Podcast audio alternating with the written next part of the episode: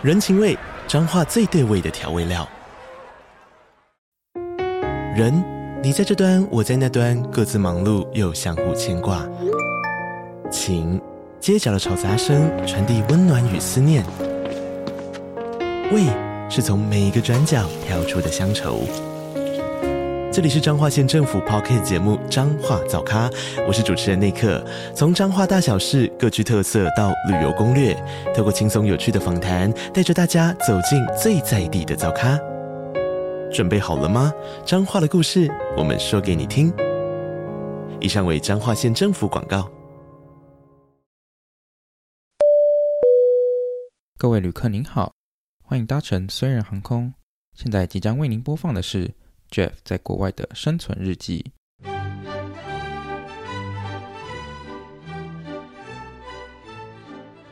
欢迎回到留学，虽然我是 Jeff，今天很荣幸邀请到在 Arizona 开眼科诊所的 Serena，呃，他的名呃，他们的眼科诊所叫 Eye Lab，然后我们很荣幸邀请他来分享一些就是关于在美国怎么看眼科还有配眼镜的知识。然后我们先欢迎 Serena 进来这个录音空间，这样，Hello，Hello Jeff，Hello 各位听众，大家好。就是我会认识 Serena 是因为他在就是他的 IG 上面看到我影片，然后就是他主来密我说想要聊一下关于就是美国眼科的一些事情。那我觉得就非常呃开心可以收获到这些资讯，因为我相信很多留学生来到美国之后，呃不一定会有就是眼科上就是可能眼睛上面的问题，但也有可能就是如果你今天眼睛痛。不知道你会不知道怎么样在在美国看医生之类的，然后最主要我觉得应该是很多人可能要想要来这边配眼镜，或是配太阳眼镜，或是有可能眼镜在某层某次的旅途中坏掉之类要配眼镜的过程，我觉得这都蛮需要知道这方面的资讯，因为美国的那个医疗系统就是一个非常复杂的过程，所以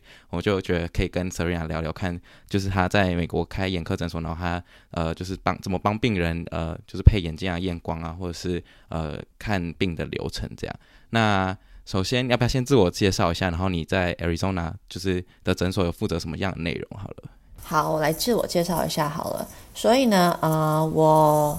我其实本身是加州人，我其实从小是在洛杉矶啊、出生长大的。那之后我去呃芝加哥念完我的 medical school，嗯，optometry school 之后呢，我就啊、呃、没有想说要回去洛杉矶，想说。嗯，换个环境好了，就是想说去另外一个地方，真的是可以帮助到需要帮助的的病人，所以说之后我就选择了嗯 Arizona，因为 Arizona 在那个时候五年前的时候，其实就是还是没有很多的医生在那里驻诊，所以说我就啊、呃、去 Arizona 去就是啊、呃、新的工作那样子。之后呢，三年后我就啊、呃、During COVID 的时候，嗯、差不多二零二一年的时候，我就自己开了我自己一家啊、呃、眼科诊所。在 Scottsdale，听说那边很多台积电的人是这样吗？对，所以说呢，就是新的大家这些台积电的员工，他们的那个建厂的地方，就是在嗯，离我的诊所差不多二十多分钟的距离。好，那呃，对，那我们第一题就直接，呃，因为我知道台湾的眼科跟验光师是分两个，然后我知道在美国是不是都是合在一起？要不要呃说明一下，就是在美国可能呃眼科医生这个职位是包含做什么内容的？这样。好啊，呃，据我的了解，就是这些都是从我的台湾的。病人他们每就都每天都会跟我分享很多，就是一些一些在台湾的事情啊，然后跟在美国发生的事情那样。那据我了解啊，根据他们来讲是说啊，在台湾配眼镜跟啊。去做一些眼睛的检查是分两个地方，呃，就是如果说你今天眼睛突然起床有眼睛红肿啊，或是有什么结膜炎啊，嗯、你其实是需要去大医院去做一些治疗的。但是如果说你只是想要今天我想要去 update 我的一个眼镜镜片啊，会选一只新的太阳眼镜，那就是去去眼镜行就可以做这个服务。那在美国呢，我我的职称是叫做 optometrist。我们在 optometrist，我们这个职业呢，其实是我们算是、呃、嗯，我们算是眼睛的 primary care。primary care 就是像是 family doctor 那样子，就是任何眼睛的啊、呃，眼睛的你不舒服啊，就是眼睛有结膜炎、长针眼啊，一些不舒服的状况，你第一个要找的医生就是所谓的 optometrist。所以说就是 optometry 是可以治疗眼睛的呃任何的疑难杂症啊。然后，但是我们同时我们也是有具备，就是我们也是可以帮您配置眼镜啊、镜片啊、隐形眼镜啊。做近视诊疗啊啊、呃，小儿近视矫正啊，这些啊、呃、特别的服务，就是我们就是 optometry 全部都都包包饭，因为就是我们所学的，在学校学的，就是有这些，就是 curriculum 都是有包括的。嗯哼，了解。所以就是呃，有点就是大，只要跟眼睛有关系的，都是找 optometrist 就对了。没有错，因为很多的时候啊、呃，像有一些人，他们可能眼睛不舒服，他们。第一个想的就是哦，糟糕，眼睛突然看不清楚。他们其实第一个去的，嗯、大部分人会去 emergency room，就是急诊室。哦、那很多时候你去急诊室，嗯、你是去跟其他的病人，什么车祸病人啊，其他真正就是你知道快死掉的病人一起去挤那个急诊室。嗯、对，那那很多时候其实急诊室是没有呃 on call 的嗯、呃、的眼科医生，所以说很多时候病人会在那边。啊、呃，等了三四个小时，四五个小时，等了一一整天下来，因为然后因为急诊室的那些 coordinator 他们也是要去找其他的，你知道眼科医生和去可以哪里调还是什么，所以其实很多时候会耽误到时间。哦、那其实最快的方式，眼睛急诊啊，就最快的方式真的是你要去找那个那个 optometry，就是平常有在帮你照顾，就是眼镜啊，然后隐形眼镜那个、嗯、那位 optometry，因为我们所学的学校学的那四年学的全部都是在讲眼睛的疾病，所以说就是。是我们的功能。了解，我蛮好奇，所以大医院大医院里面不会有 optometrist 吗？optometrist 都是自己分开去开诊所吗？是它大部分是这样吗？有一些大医院，并不是每一家大医院都会有，哦、有一些部分的大医院，因为就是等于是说，你去打电话进去那个大医院，你还要特别问说，哦，Do you have optometrist？Do you have ophthalmologist？、嗯、就是你要特别去跟他确认，哦、就是因为他算是啊、呃，就是他算是一个 specialty 嘛。专业对对，对专业对呀、啊，嗯，OK 了解。那现在大家都知道，就是呃，不要去问，就不要去急诊看医生。你应该会看，就等到瞎掉，可能才才有办法治疗。因为很多的状况是说，嗯、呃，因为我也有很多其他的急诊科医生的朋友同学嘛，然后就是啊、呃，他们跟我讲的是说，在他们所学的，就是整个学习的过程，你知道是啊。呃八年的学习过程，他们只有花十个礼拜在学眼睛，所以说其实他们眼睛的知识是非常不足的。所以我其实很多的时候，我的急诊科的医生啊，就朋友啊，然后他们其实会传简讯给我，打电话问我，然后问我说怎么处理这个眼睛的问题。对，然后像我们在使用的那个仪器啊，那个仪器就说 slit lamp 啊，很多的时候就是他们其实就是大部分大医院是没有 slit lamp 这个这个 equipment。那就是等于说，你把那个头放在那个 slit lamp，然后也医生才可以就是看诊，就是像是一个 microscope 嘛，要把眼睛，嗯、因为眼睛很小嘛。嗯、那其实大部分他们那些急诊室是没有佩戴这些工这些 equipment 的。那等于是说，很多时候你真的好，你很很你很幸运的进去了那个急诊室，然后他帮你看，可是他很多时候都只是先看你的眼睛的的外表，嗯、然后就先想说啊，好吧，那就猜猜看，嗯、可能是我们就来。就是在 prescribe 一个 antibiotic 来考了，嗯、对，哦、所以说就真的要很精准的 diagnosis 的话、嗯、treatment 其实就是真的是要去有具备有那个 slit 有正确仪器的那个医院或是啊 clinic 才会比较你才会得到你需要的照顾。了解。那因为我知道美国保险就 health insurance 呃很多都不包含就是眼睛跟呃可能牙齿的那个 insurance 或者 benefit，所以想问一下就是这个保险要怎么使用？如果今天要看眼科的话，或者配眼镜之类的。所以说，美国的医疗保险跟台湾的医疗保险啊、呃，非常的不一样。因为台湾就是有啊、呃、健保，right？啊、呃，但是美国是比较不太一样。美国是每一个啊、呃，我们都是做，就是都是走 private insurance 的。只有就是比较，在美国是叫什么低收入、低收入户就才可以 qualify 去找那个啊、呃、政府的保险。但是普遍大部分的美国人其实都是。都是需要自己额外买 private insurance。那 private insurance 怎么买呢？通常都是你的雇主，就是你的 employer，他会帮你付一半的一点点的钱，然后你自己再出一点点的钱每个月，然后他会可以就是拥有那个 private 保险对 private insurance。那可是美国的 private insurance 又有 like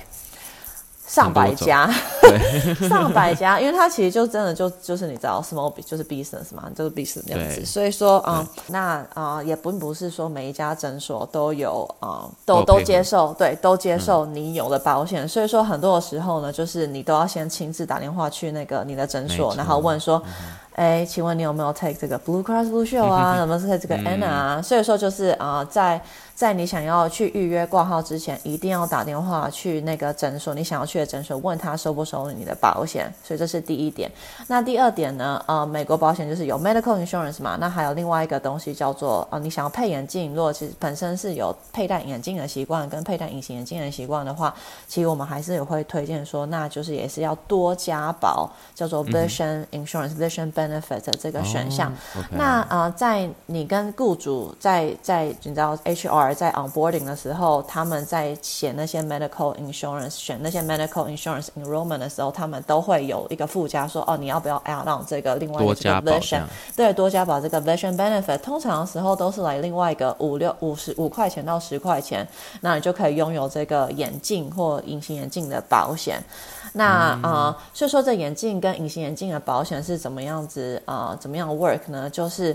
啊、呃，你去啊、呃、眼科来，你去眼科，那今天这个啊、呃，你的 optometrist 给你一个新的度数，那通常的时候他们就会 pull out 你的那个 vision benefit，然后就看说你的眼镜镜框，你的保险给你多少钱？通常平均他给差不多一百五十块钱到两百块钱是 toward 你的眼镜的镜框，然后镜片的方方面呢，就是啊、呃，我们诊所医生诊所都是会跟那些。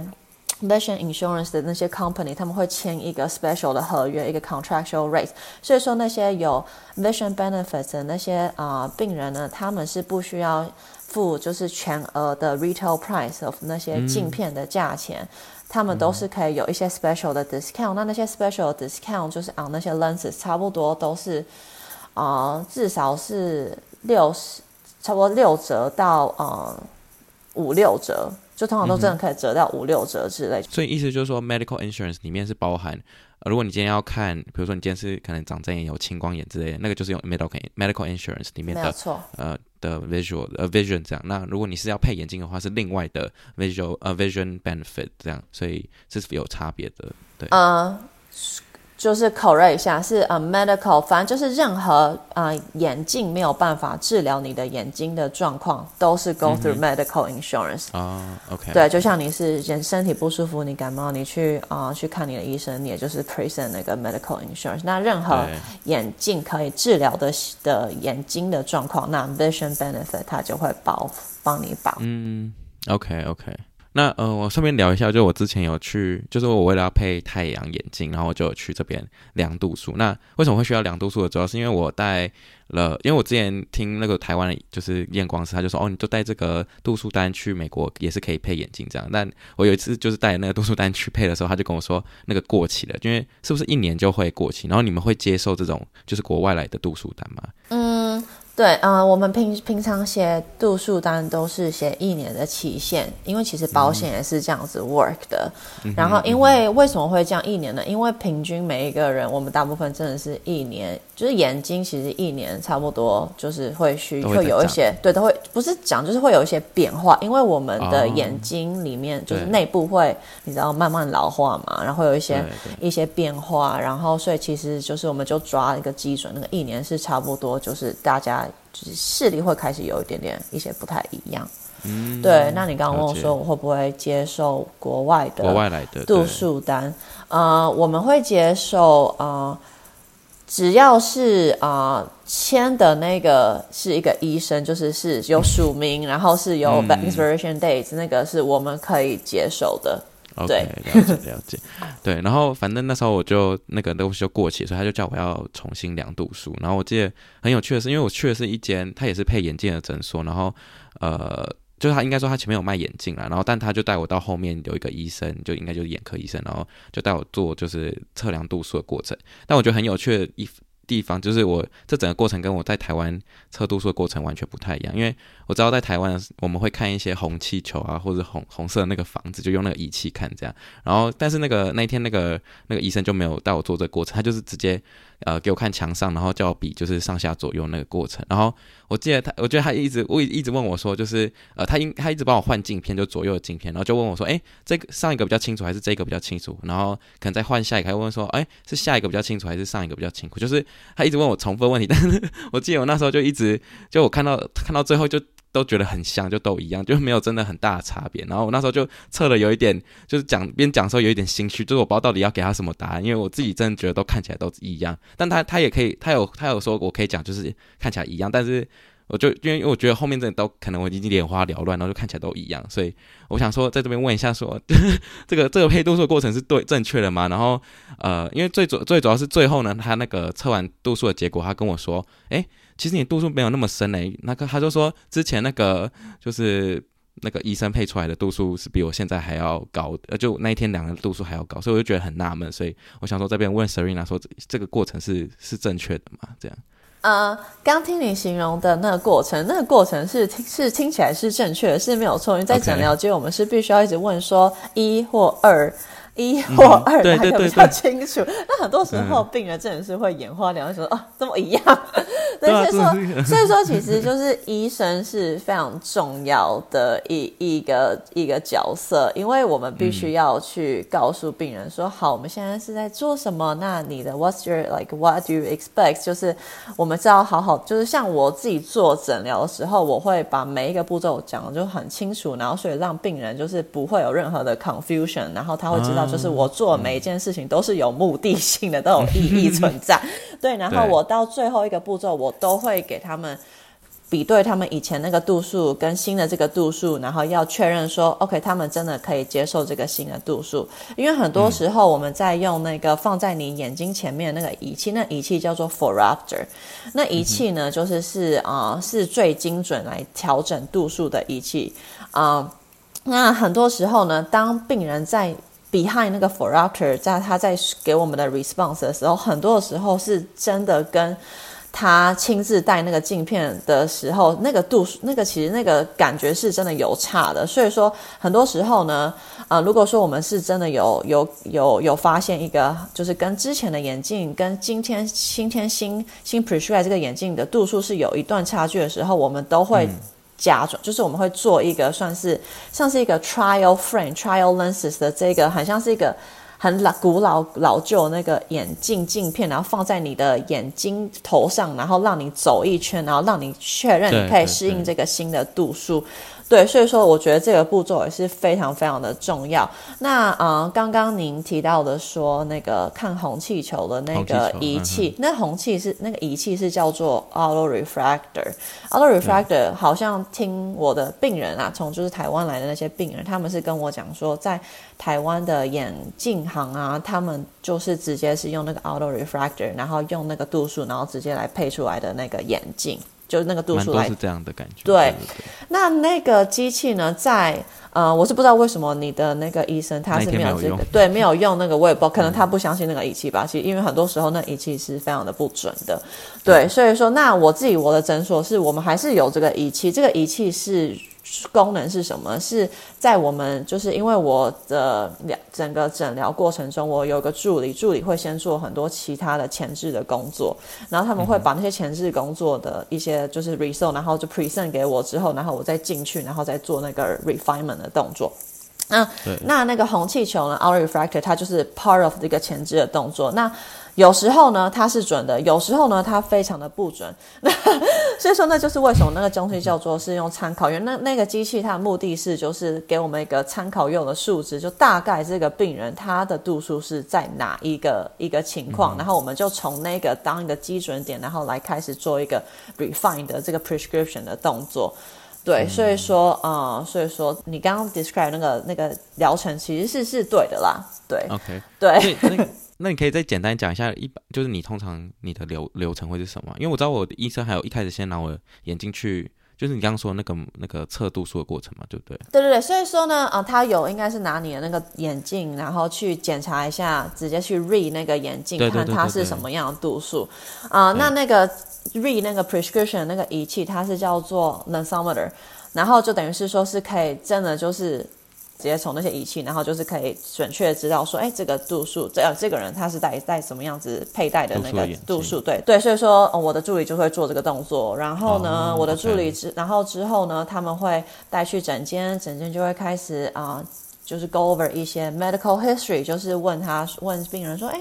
今天是怎么会来呀？有眼睛有什么不舒服吗？还是你就是只是想要测一下你的度数，看度数有没有增长呢？然后就是去了解一下他就是一些就是眼睛的一些状况，对历史。然后我们也是会 go over 一些就是身体里面的疾病也很重要。为什么我们要 go over 一些身体的疾病呢？很多时候我的助理在 go over 这些 medical history 的时候，有一些病人他们就会觉得。Find them very very offended，然后觉得你干嘛问我这些问题，就、哦、是要干嘛、嗯？因为他们很多人、嗯，大部分的人认为说眼睛跟身体没有任何的关系。关系。对，然后我就觉得很、嗯、很夸张，为什么眼睛会跟身体没有任何关系呢？你都在身体里面。对，都在身体里面。对，那我们就会跟他讲说，因为很多时候呢，如果这个病人他有他有嗯糖尿病，或是他有嗯高血压、高血脂。很多时候，这些身体的疾病都会反映在眼睛里面的一些啊、呃，眼睛里面内部的一些会产生一些变化，会产生病变，那甚至于导致于失明。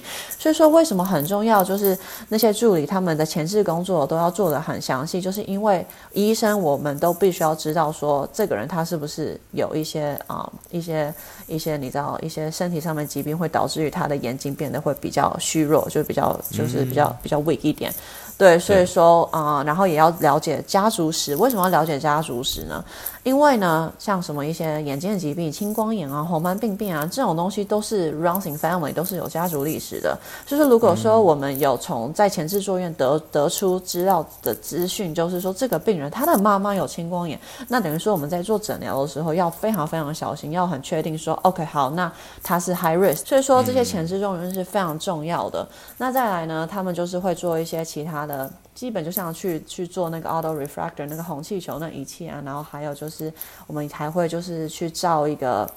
视网膜的照片，是看有没有任何的病变。然后呢，接下来我就是助理把所有前置作业都都了解都已经做完之后呢，然后就是会。过来跟跟我报告，然后就是就是跟我讲说，就是病人今天是要干什么什么什么，对，然后就进去诊疗间，然后就开始做刚刚你说那个啊一还是二啊，然后就是做那些 行为。所以说一整个这样整个疗程下来，我的病人其实平均对差不多要花一个小时在我的诊所里面。嗯、这样听下来，那我那个医生真的省略很多步骤 哎？他没有拍什么视网膜照片，他就是哦去读完我呃那个镜片的度数，然后就开始跟我讲。就是一跟二，一跟二，然后那时候就是五煞煞，就想说那个一跟二，因为他他用那个用很久，然后我真的是，对啊，我不知道那你们那个是这一跟二那个是测量，就是是什么，就是什么意思啊？可以再讲解一下吗？因为。所以说呢，呃，步骤就是那个一跟二呢，我们就要先，我们要先看这个人有没有近视嘛，看这个人有没有远视。所以说我要先调整你的近近视、远视，然后一跟二，然后看说，OK，好，大概是这样子。然后之后呢，嗯、有很多人现在都有散光嘛，那之后我们就要开始一跟二，再继续调那个散光。所以等于是说，就只是说是一跟二，然后真的是 hundred percent rely on 这个病人他的 response，然后要调到最他最喜欢的视线视力。哦，对，所以。说嗯，为什么你的那个医生可能调整比较久？可能是因为你给他的答案一直换。我觉得可能这个话他都会有一个答案吗？大概会有一个会，他会大概会有一个答案。了解，因为那时候呢，就是跟我讲答案是比我原本的度数还要低，我就想说，哎，那到底是 我前一个医生有问题，还是这个医生有问题？我那时候就很纳闷。所以很多的时候呢，就是我遇到了很多的状况是说呢，嗯。因为其实你知道，有好的医生跟好的不好的医生，就是有技术好跟技术不好，我觉得是每个行业都有啦。就是看他就是在在行，就是比较 specialized，比较在行的是哪一个 specialty。那啊、呃，我很多的病人他他们有时候就是很多的时候，我会得到这种病人是说，他跟我进来，然后他他跟我说，他戴着眼镜长时间的时候，他觉得头很痛，他都要把他的眼镜拿下来，然后才可以看近的做阅读的动作，然后长时间都头很痛。那通常很多时候这种的病人，我不知道为什么，差不多八十 percent 的几率呢，我在检查他的视力的时候呢，我都会发现一个 common。康总就是说，他他们现在正在佩戴的那个度数呢，都比他们实际真正要佩戴的度数都偏高。我我也是听，我有听过这这个传传闻，就是。好不知道是不是台湾医生好像都比较喜欢配更高一点的度数，但我不知道是不是真的，啊，所以大家不要骂我。哦、只是我听说蛮多这件事情，就像你刚刚说很多都有这种 common issue 这样。对对对，呃，所以其实哈，我那天就是配完之后，然后其实我是自己去外面买太阳眼镜，然后再拿去那个诊所，想说加加度数上去，但不知道为什么配配，然后再扣掉 medical medical 就是 insurance 还是要三四百，就反正也很贵。但我重点不是真的，就是呃重点最后是那个框太细，然后我没办法加上去。我就是他跟我说，如果要调那个镜片那个弧度什么之类，就反正最后就是没有办法，他然后所以我最后也没有也没有配到我的太阳眼镜，就就对了。所以呃，我觉得整个过程就是整个非常耗时，然后。然后再加上我最后还要自己去 claim 那个 insurance，这样，那呃，反正我的重点就是，所以你会建议，如果今天要配太阳眼镜，就是直接在那个诊所这样一条龙的服务嘛？因为我相信你们应该也是可以先调镜框，然后配度数，然后再把度数加进去，对吧？嗯。对，呃，其实我们是非常非常推荐，就是说，呃，不要把医生的度数再拿去别的地方，然后再重新，你知道，又去别的地方，然后去挑镜框，然后再跟另外一个人，嗯、然后在那边讲，因为其实到最后花了最多时间的人，最后其实是你自己一个人，自己人，然后你而且搞不好还花了一些冤枉钱，然后还有一个很重点就是说呢。虽然说好，医生他就是配镜的，就是你知道整个过程诊疗过程非常非常重要。那拿着那个你的度数单，要把这个度数变成一个实际一个 medical equipment，就是我们现在在讨论的是这个眼镜，因为眼镜其实也算是一个 medical equipment，因为我们要把那个度数把它变成一个医疗用品嘛，要可以佩戴在你的眼睛前面，嗯、然后你才可以看使用。对。那这个配镜师他的工作其实是也是非常的重要的。那其实，在啊、啊，美国呢，我们这个配镜师的这个这个行业，它的职称叫做 optician。optician 这个职称呢，啊、它它可以去。就是如果说是真的很喜欢这个 career，就他真的是想要发展这这个人，他想要发展 optician 变成一个 career 的的同时呢，他其实是可以，他可以选择，他可以继续去进修，他可以去取得他 optician 的证照，他可以去上学，可以去你知道继续去进修他自己，然后就是让他自己等于是说让他这个 career 变得你知道更 expand，然后更 specialize 嘛。但是其实在美国呢。你也是可以不需要任何 optician 的 license，你也可以坐在眼镜行，然后去做一个配镜师的工作。所以说，oh. 对，所以说呢，呃，选择有我我认为啦，选择如果说是可以选择，尽量选择有 license 的 optician。然后帮你做这个配镜的服务的话呢，嗯、其实是我会觉得会比较保险啊，因为你可以你至至少知道说他是已经花他的时间去做去得取得这个学历，然后他有他很他很。他真的是非常 into，对，他非常 into 他这个 profession，然后他是真的真心喜欢这个行业。那你等于说你可以 trust 他的 work，因为其实配镜这个动作是也是非常的深奥。他们是要做什么啊？我很好奇，跟跟眼科医生有什么对差别是在哪？眼科医生 optometrist 跟 optician 其实就是一个合作的关系，他们真的是默契要非常，因为配镜师他们他们必须要。针对医生写的那个度数，然后跟听到医生告诉呃这个配镜师，就是说这个人的需求，那个配镜师脑子里面应该要有大概想要帮这个病人选的框了。嗯嗯，对，然后就有很多很多你知道一些他自己就是需要去 evaluate 的的条件，就然后来来就是继续配镜的动作，这些。都是需要亲自在现场做的。所以说，为什么那些网络啊，帮你配镜啊，你 sending 你的 prescription，然后他寄给你眼镜，这种是非常的不 practical 的。因为呢，他们很多时候给你寄来，就是根本就不是真正是，他们只是抓一个大概，大概猜一下说，哦，哦，你的眼镜可能你的眼睛在戴这个眼镜的镜片的时候，你可能是在这一个位置，然后帮你怎样，然后就很多时候，那他们用这样子光猜也并不是说绝对会猜了百分之百。所以说，很多时候为什么大部分人从嗯、呃，网络上订购的眼镜，很多时候呢，那个视力度数都不会非常的准确，原因就是这样子。OK，对，了解了解。反正对，就是我都我都不知道配镜师还有这么深奥的学问。然后，但对，就听起来就是不要拿。度数去网络上配也蛮重要的，因为我我知道这边我知道美国或是呃就是北美很多那种像 Ray-Ban 他们好像都可以直接填的度数，然后就可以寄给你那个眼镜。但呃，就 Serena 是在这边是不太建议这样做，因为有可能最后对，就如果又不适合，你是不是又要退掉，就又花更多时间这样？对，没有。那我相信。很多台湾人应该还有一个另外一个问题，就是隐形眼镜。但我我我不我是不知道在北美，就是我不知道美国人流不流行戴的。但我不知道如果今天想要配隐形眼镜的话，也是同样流程嘛？然后有没有什么要注意的？对，呃，我知道，呃，在台湾佩戴买买隐形眼镜，就是好像听说非常的方便，去屈臣氏啊，什么地方都可以直接买，不需要医生的度数。那其实隐形眼隐形眼镜也是算一个 medical equipment，你知道，因为你把它戴在你的眼睛里面，它是一个异物，是个 foreign object。对，那当你这样子随便乱选，然后戴一个在你眼睛里面，其实啊。呃就是是很危险的，因为万一如果说这个隐形眼镜的幅度是不不适合你的你的眼球的弧度的话呢，其实很容易会有缺氧的缺缺氧的状况。嗯、那如果眼睛缺氧的话，会怎么样？就会开始长一些血丝啊，血丝它可以直接附带你的眼角膜，嗯、那会造成失明啊。Oh. 你知道，其实是很恐怖的。对，对，那在美国的话，嗯、呃，要佩戴隐形眼镜都还是要去，也是要额外的要请啊、呃，你的 optometrist 要要做一个啊 contact lenses 的 exam。contact lenses 的 exam 就是另外一个额外的。procedure，、哦、另外的额外的费用。你这我很好奇，有有流行什么日抛跟月抛吗？都有都有都有哦，都有。对对对，所以我们现在这个嗯，我们这一行呢，现在等于是说比较倾向于就是慢慢要 moving toward 这个 direction，就是我们希望每一个人都可以就是佩戴日抛的眼镜。就如果说真的要佩戴隐形眼镜的话，那日抛会是一个比较健康的一个。一个一个一个方案，对，因为呢，那是最那个隐形眼镜是等于日抛是最薄的，最保水含量最高的，嗯、然后最就是可以更多 oxygen 可以进进去你的眼睛里面，是最健康、最可以造成最 least amount of the side effects 的一个、嗯、一个一个对 contact 就是 contact lenses 对。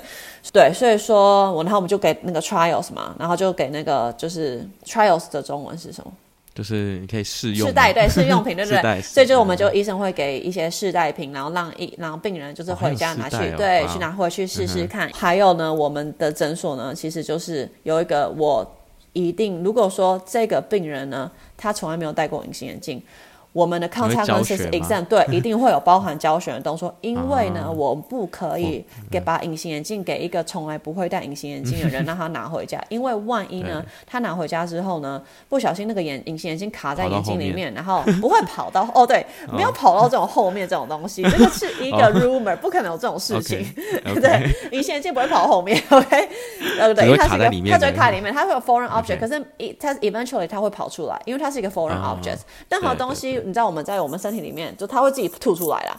这是我们身.身体的就是一个技能。对，然后呢，呃，就是我们会有包含教学的服务。那听完之后，我都想要去 Arizona 看一下眼睛了，就觉得这个那个 Serena 的那个诊所有非常缜密的那个，不管是检查过程，或者是就是整个教育的训练，我觉得这都蛮重要的。因为在我到台在台湾配隐形眼镜很简单，只是在这边的话，可能就是会更更详细。I mean, 就这个这对你也比较好啦，所以。我我觉得这个是很很不错的一个那个环境，这样。那呃，其实也蛮好奇，就是你在诊所有没有呃遇过什么样有趣的病人？然后想可以，就是最后轻松一点，想问一下有没有？因为我因为听说你大家都称为你是个算命师嘛，就是眼科界的算命师，想问一下这是发生什么事情？这样。对，我就是之前就是好好就有遇到啊、呃，因为就像我刚刚提到是说我们在啊、呃、为什么？啊、了解这个病人的他的一些 medical history，他的啊、就是是非常重要的原因，就是因为其实，在眼睛里面我是可以看到很多的一些身体的状况。那那个时候有一次，就是有个病人，他就是在我们在做一些前置作业，我们在问他一些 medical history 的时候呢，他都回答说没有没有没有，都哦没有没有，我很健康哦，我没有生病，然后我也都很很健康，来全部都 answer no。然后结果之后呢，我就是看了他的那个嗯。就是视网膜的照片，然后我就先看一下视网膜照片，我就马上看到一个就是一个一个东西，然后然后之后呢，我就转头看他，我就问他，我就说，嗯。你是不是家里面的人有人有大肠癌？然后他就傻眼，嗯、然后他就吓到，想说：“他说你怎么知道？”对，他说你怎么知道？对，然后我还说我我刚刚没有跟你讲，然后他说：“哦，对啊，你刚刚没有跟我讲，可是我在你的眼睛里面看到了，你为什么都没有好好的老实回答？”哦、对，然后他就傻。从眼睛真的可以看出很多事情哎。对对，很多眼睛的时候，我们就可以看到这个人有没有，就是你知道。他有就是对一些家族历史，像他有没有呃糖尿病啊？因为糖尿病的话，很多如果是一些就是没有控制好好控制的糖尿病的一些病人，我其实在他的眼底里面视网膜我是可以看到一些出血的状况。那、oh. 还有一些人，甚至于是他有癌症，他有癌症的话，就是我也是可以看到一些病变在他的视网膜。对，那其实也是啊、呃、很大的原因，为什么我自己会最后选择当一个 optometrist，是因为。啊、呃，我以前在小，我其实是在我十六岁的时候就接触眼科这一行。我在十六岁的时候，我就是去眼科诊所，就是去打工，然后就是就是等于是说也，也也是很幸运的医生，他也都会邀请我去诊疗检，就是算是 shadow 那样子，然后去、嗯、去看他们看诊的过程。因为那个时候那个年纪是你需要大概了解，知道说你以后想要做什么嘛，嗯、所以我就也问医生可不可以进去里面看看他们在干。什么？对，那我那时候在啊、uh, shadow 的过程中，我就是有看到一些癌症的病人，然后，然后医生就是给我看，就是有一些病变在他的眼睛。那那时候的时，那时候呢，那个病人他，因为那我们在讲的是二十多年前的事情，那时候医疗就是不是很，没有到现在那么好嘛，所以那个时候呢，还是有些人他们可能是有癌症，可是他并没有被 diagnose，然后。然后他就是可能他那天只是平常只是想要去配个眼镜，然后结果医生就是在他的眼睛里面看到一些病变，然后就是等于是说就赶快需要告诉那个病人说，哎。当然，那个医生并不可以直接就是跟他说：“哎、欸，我觉得你可能是有些癌症的前兆，真的你要去检查。”当然不可以去跟他讲这件事情，但是我们可以就是做一些赶快积极的，就是把这个引导对引导，然后把它转诊，就说：“哎、欸，那个呃，我觉得我们可能是需要做一些先其其他的 procedure，对对对，然后就赶快把他送到他的 primary care 那边，然后做一些 order 一些 test 啊那些，然后等于是说让他之后自己就是你知道有些可以赶快有些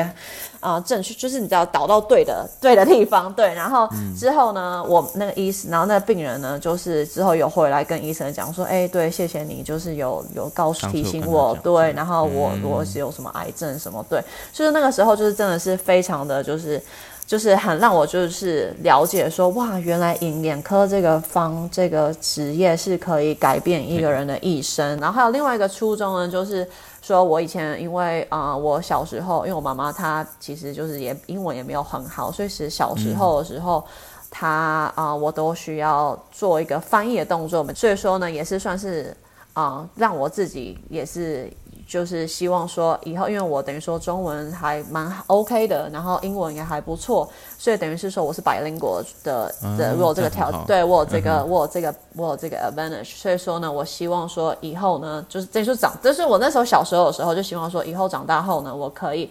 因为你知道利用我自己的长才，你知道专业嘛，专业就是眼科嘛。去看诊病人，嗯、那还有我自己的本本身条件，本身条件就是会说不同的语言嘛，对，百灵果，那等于说可以帮助更多像是我妈妈这样子的病人，然后可以让他们在一个新的环境、新的城市、新的国家，还是可以舒服的 comfortable，然后可以就是得到他们需要有的 health care 的一个 service。嗯、所以说，其实我最初的、嗯、最终的，真的是希望可以回馈给社会嘛，社会对。对啊？我觉得如果那时候那时候看医生的话，有有有像 Serena 这么好的医生，然后有这种中文服务，我可能会比较懂他那个一跟二到底在干嘛，因为他也是有时候讲一些呃 medical term，像我自己，我我记得我记得最印象深刻，就我当时候不知道散光是什么，然后我很想跟他说我有散光的问题，这样，然后我就还要去 Google 什么的。所以如果今天今天如果有 Serena 会讲中文，我觉得这样他的对于这件，我觉得他的影响力就是蛮大，可以呃照顾，就是不管是不会讲英文或是不会讲中文的朋友们都可以。都可以去，就是有得到更好的治疗，这样对。那就是我觉得，呃，在 Arizona，我我希望他在加州也开一间店啊，对 对，非常那个 Arizona 人很幸福，有可以去他的诊所这样看医生这样。然后我们今天就是非常感谢 Serena 这个很呃无私的分享。然后其实在，在美在眼睛还有很多问题，比如说，如果你今天想要在美国可能打镭射什么之类的，或者说你要在在一种呃美美国当医眼科医生，因为我知道我有个朋友他当他在。当当眼科医生过程是非常辛苦。那有机会我们再找 Serena，就是再回来聊聊。那如果大家对于就是眼科眼睛或者配眼镜有什么问题的话，也欢迎在底下留言，或是 Apple Podcast 上面留言。我们可以在之后再邀请 Serena 回来再录一集这样。对，然后 Serena 的那个诊所资讯我会放在那个资讯栏，就大家如果住在 A Arizona 的话，可以去可能去有有需要的话可以去他诊所就是看医生之类的这样。对，那我们再再一次非常感谢 Serena 分享。有最后什么想要补充吗？或是谢谢 Jeff，没有啊。呃 对，如果有任何问题，就是可以就是在下面留言那、啊、OK，好，那就非常谢谢大家今天收听，我们就下次见喽，拜拜，拜拜。